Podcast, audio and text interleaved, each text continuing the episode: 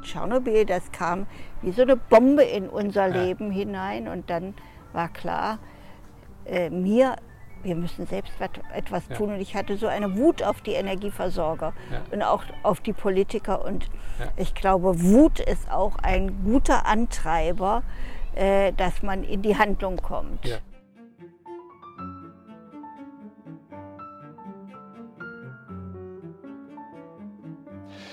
Ich möchte nicht nur Probleme aufzeigen, ich möchte vor allen Dingen auch Erfolgsgeschichten erzählen, die uns anregen können.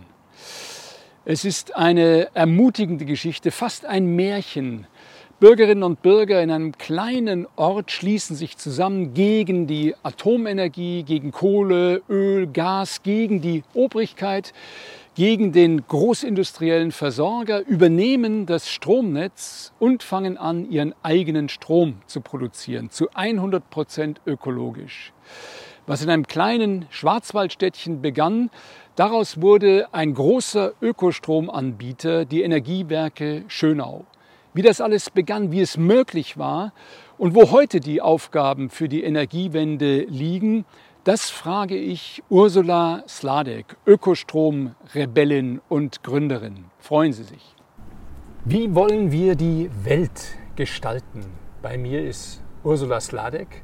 Ursula Sladek ist eine Ikone. Ist eigentlich fast jeder kennt sie, jedenfalls der ein Stück deutsche Geschichte, ökologische Geschichte, grüne Geschichte, Geschichte der Auseinandersetzung um Atomenergie, der Energiereform und sowas kennt.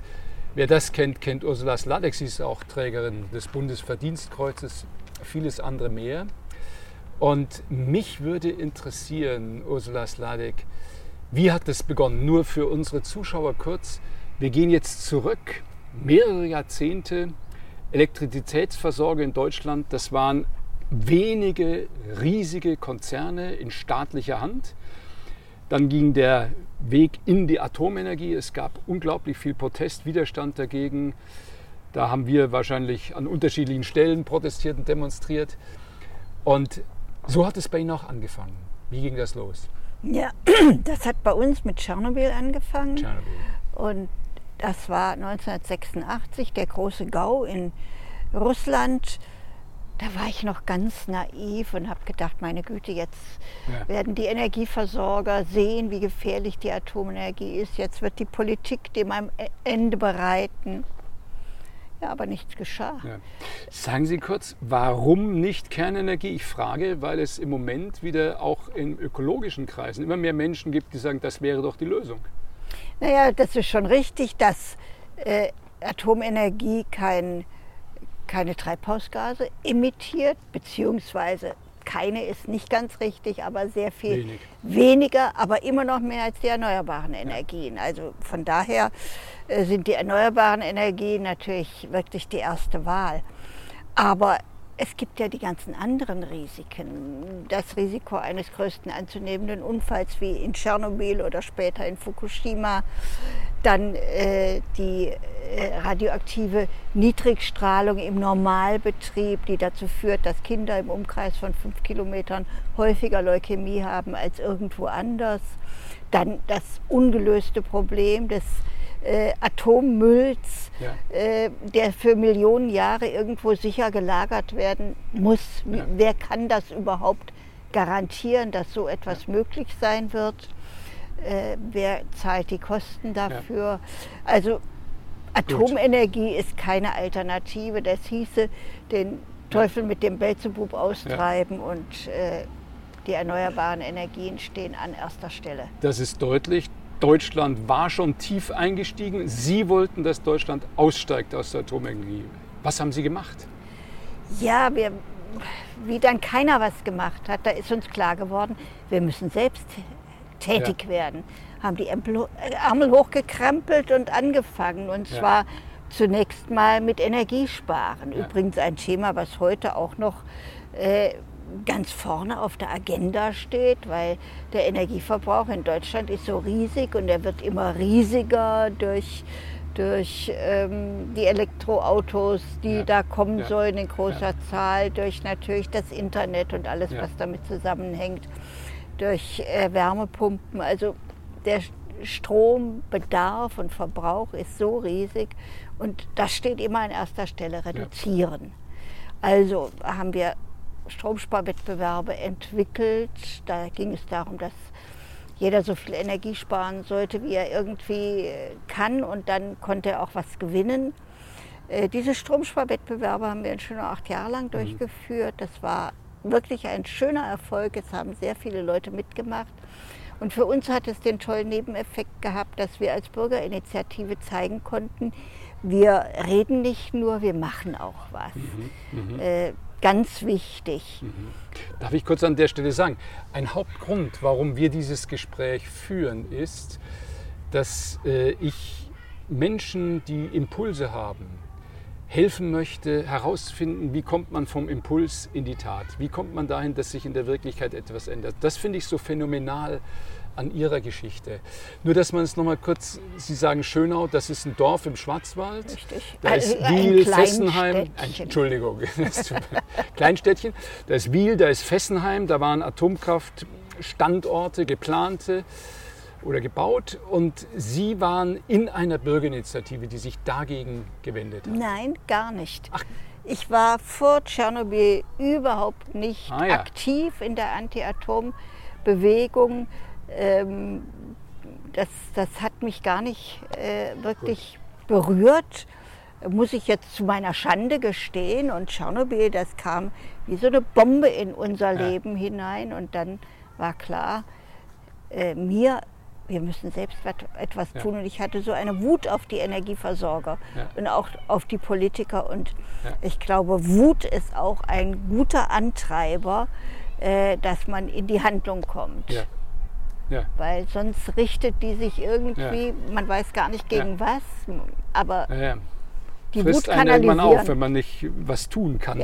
Also das heißt, was haben Sie getan? Übrigens, wenn Sie sagen, wir, vielleicht für einen Moment auch Ihr Mann, Michael Sladek. Das war mein Mann, das waren aber auch andere Leute aus Schönau. Das waren so ungefähr am Anfang zwei Handvoll Leute, die sich da engagiert hatten. Und als nächstes haben wir dann eine kleine Firma gegründet. Das waren dann 30 äh, Schönauer und von der näheren Umgebung äh, unterschiedlichste Leute, die gesagt haben, so jetzt wollen wir nicht nur einsparen, jetzt wollen wir auch produzieren. Und mhm. wir haben dann Wasserkraftwerke reaktiviert im Schwarzwald. Wir haben Blockheizkraftwerke das errichtet. Das heißt, die gab es da noch, aber man hatte sie vergessen, nicht mehr genutzt? Genau, ja. weil der große Energieversorger gesagt hat, vergiss es doch, kauf deinen Strom bei uns, ist viel billiger ja. für dich, als wenn du das jetzt wieder in Ordnung bringen ja. lässt. Und äh, so sind wir dann ja. dazu gekommen, ja. Und wir waren sehr erfolgreich und das Tolle dabei war, dass wir festgestellt haben, ein gutes Projekt scheitert nie an hm. Mangel am Geld. Wir haben ah, so viele Leute gefunden, die mhm. gesagt haben, ihr braucht Geld, ja. wir haben Geld. Ja. Wie viel braucht ihr? Äh, wir wollen noch nicht mal Zinsen haben. Ja. Uns genügt es, dass ihr, ihr damit was Sinnvolles macht. Andere wollten Zinsen, die haben dann die Zinsen bekommen. Jeder so, wie er es wollte. Und das war einfach eine umwerfende Erfahrung, hm. äh, die wir da gemacht haben. Aber der Energieversorger fand das gar nicht lustig. Wie hat sich das ausgewirkt? Äh, der hat uns Hindernisse in den Weg gelegt, wo immer er konnte. Nur ein Beispiel, äh, wir haben ein Blockheizkraftwerk damals ins Haus installieren lassen. Da hat er verlangt, dass außen an die Hauswand eine Abschaltanlage kommt, weil äh, so seine Argumentation, wenn das Blockheizkraftwerk weiterläuft, wenn Arbeiten am Netz sind, dann fallen ja die Netzmitarbeiter tot um. Mhm was vollkommener Quatsch ist, ja. weil das ist ein Asynchrongenerator, ja. der fällt automatisch vom Netz, wenn ja. das Netz nicht mehr in Betrieb ist. Also sowas kann gar nicht passieren, aber die Außenabschaltanrichtung hat halt gleich wieder mehrere hundert Mark gekostet und hat das Ganze wieder verteuert. Also es waren kleine und größere Schikanen. Und dann im Jahr 1990 hat der Energieversorger zur Stadt Schönau gesagt, ja, ähm, euer Vertrag mit uns laut, äh, dauert noch 20 Jahre. Das ist die übliche Dauer von mhm. Konzessionsverträgen für die mhm. Stromversorgung. Äh, nicht dauert noch 20 Jahre, der läuft 20 Jahre und vier Jahre davon dauert er noch. Darf ich kurz an der Stelle auch nochmal für die Zuschauer ja. erläutern? Also man, damals war es so, man war zwangsweise Kunde eines bestimmten Versorgers, ja. der hat Strom erzeugt und gleichzeitig das Netz besessen und verwaltet. Und nein, das Netz gehörte der Gemeinde, aber wurde auf Jahrzehnte nein, das Netz verpachtet. Gehört, gehörte nicht der Gemeinde. Nicht der Gemeinde, sondern nein. immer dem, der den Netzbetrieb hatte. Also dem Versorger. Die, die, Gemeinde kann alle 20 ja. Jahre entscheiden, wer das Netz betreiben soll. Und dann ja. muss der alte Versorger dem neuen Versorger, wenn es denn einen gibt, ja. das Netz verkaufen. Ja. Und der Kaufpreis spielt immer eine ganz, ganz wichtige Rolle, weil natürlich will der alte Versorger immer viel mehr haben, als das Netz wirklich wert ja. ist, um diesen Netzkauf zu verhindern. Ja. ja, und das war dann 1990, sagte der Energieversorger, noch vier Jahre der alte Vertrag.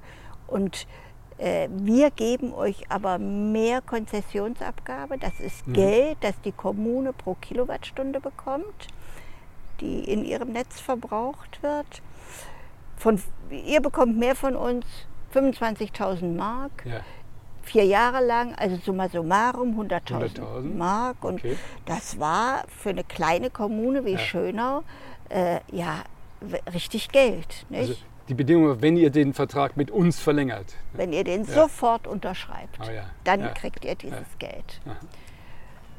Ja, da Und war dann? natürlich guter Rat teuer, weil zuerst haben wir versucht, über den Gemeinderat, mein Mann war auch von Anfang an im Gemeinderat, wir haben versucht, über den Gemeinderat ähm, den Energieversorger zu einem umweltfreundlichen Konzessionsvertrag ja. zu bringen, dass er zum Beispiel erneuerbare Energien und Kraft-Wärme-Kopplung gerecht vergütet. Damals gab es ja noch kein EEG.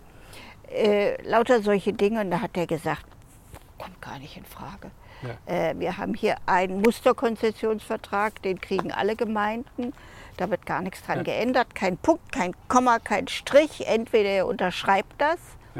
Dann ist gut, oder ihr unterschreibt nicht, dann behalten wir halt unsere 100.000 Mark. So war die Situation und dann haben wir natürlich scharf überlegt, was kann man denn jetzt in einer solchen Situation tun. Und dann war die Idee, die Stadt soll die 100.000 Mark von uns bekommen. Sie kaufen das Netz. Das war noch, der erste ah, Teil war, noch nicht. die kriegt das Geld von uns, die Stadt, ja.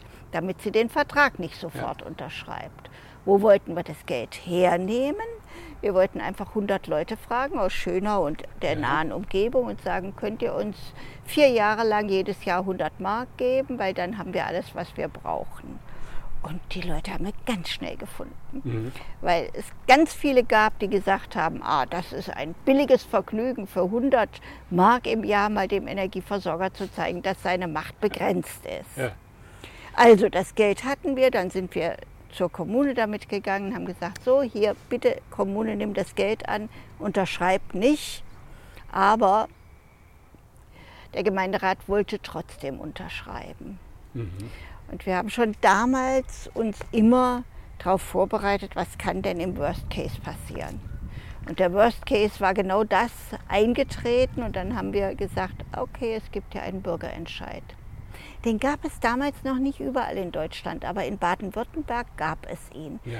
Und wie der Gemeinderat in einer Sitzung, wo äh, wirklich eine große Öffentlichkeit dabei war, beschlossen hat, wir unterschreiben jetzt sofort ist äh, einer von den Gemeinderäten von der Fraktion meines Mannes aufgestanden, hat gesagt, halt, wir Bürger möchten einen Bürgerentscheid dagegen machen und äh, bitten daher den mhm. Bürgermeister nicht zu unterschreiben. Ja. So, das hat er auch nicht gemacht. Wir haben den Bürgerentscheid gemacht. Wir haben wahnsinnig viel gelernt über mhm. politische Arbeit. Wir mhm äh, haben auch gelernt, man muss mit den Leuten reden. Das ja. geht nicht über Flugblätter oder Artikel. Die gab es natürlich auch. Aber das Wichtigste war die persönliche Ansprache. Ja. Und wir haben das umweltfreundlichste Flugblatt der Welt gehabt, nämlich ein Lebkuchenherz. Und da stand Ja drauf. Und das war die richtige Antwort im Bürgerentscheid. Ja. Also wir haben den gewonnen. Und jetzt ging das es heißt, die Bürger selbst haben das entschieden. Genau. Und die Bürger selbst wurden damit sozusagen Herren über die Energieversorgung in Schönau. Richtig. Und wir haben dann äh, natürlich alle Vorbereitungen getroffen, Ja. um in vier Jahren äh, das Stromnetz betreiben zu Ja. können. Dazu mussten wir uns viel Wissen aneignen, das ist Ja. klar. Das hatten wir ja vorher nicht. Ähm, Darf ich ja, einen Schritt natürlich. weiter in der Frage gehen? Weil Sie haben dann sozusagen Energieversorgung für Schönau gemacht. Nein, Aber daraus noch- wurde ja nach und nach ein bundesweit Richtig. tätiger Energieversorger, der sagt, wir machen 100% Ökostrom, bei uns gibt es nichts Fossiles, nicht Atom. Wie haben Sie das gemacht? Nun ja, wir haben das Glück gehabt, dass 1998 die Strommarktliberalisierung kam. Wir hatten 97 das Netz übernommen, alle Schönauer Kunden und dann kam die Strommarktliberalisierung und jeder konnte seinen Strom kaufen, wo er wollte. Ja. Und äh, das hat uns zunächst mal erstmal Angst gemacht, weil äh, wir hatten ja ungefähr halbe halbe, also es waren etwas mehr als die Hälfte, die für unser Projekt waren, aber es gab auch eine Hälfte, die dagegen war. Ja. Und dann haben wir gedacht, oh je, wenn die alle äh, jetzt einen anderen Energieversorger sich suchen, dann Vor allem Sie waren damals so klein Ja. und diese Energieversorger waren Genau. so groß. Und dann haben Ja. wir gesagt, da hilft nur die Flucht nach vorne. Wenn die Ja. uns einen Kunden wegnehmen, dann nehmen wir ihnen drei weg. Mhm. Das war der Plan. Okay. Und dann, dadurch, dass wir bundesweit schon sehr bekannt waren zu der Zeit und wirklich ähm, ja, viele Kontakte hatten, äh, ist das auch ganz schnell gegangen, dass Ja. wir die ersten Kunden bekommen Ja. haben, wirklich von überall her aus Deutschland. Ja. Und es war schwierig, das umzusetzen, weil die Strommarktliberalisierung, das kannte ja keiner. Das war etwas vollkommen Neues. Das Gute war, wir waren nicht dümmer wie die anderen. Ja. Aber das Schlechte war, wenn alle gleich dumm sind, dann wird es Ja. auch schwierig. Ja. Und natürlich wollte auch keiner der anderen Energieversorger Kunden verlieren. Das heißt, die haben auch wieder versucht, alles einem in den Weg zu legen, was sie irgendwie noch konnten. Aber gut, das war dann irgendwann auch vorbei. Wir hatten uns als Ökostromversorger in der Bundesrepublik etabliert. Wir hatten einen guten Namen. Wir haben einen äh, guten Strom aus Ja. überwiegend neuen Anlagen, weil das ist ja wichtig, wenn ich nur, äh, sage ich mal, Strom aus alten Anlagen verkaufe, dann ändert sich ja, Ja. nichts. Und deswegen dieses Neuanlagenkriterium. Und wir haben in unserem Strom äh, inbegriffen ein Förderprogramm für unsere Kunden. Das heißt, wenn unsere Kunden sich eine Photovoltaikanlage aufs Dach setzen, ein Blockheizkraftwerk im Keller oder wenn sie ein Schulprojekt machen wollen, zum Beispiel ein Lehrer, dann können sie über unser Förderprojekt dafür Geld bekommen, dass äh, ihnen das leichter fällt. Ja.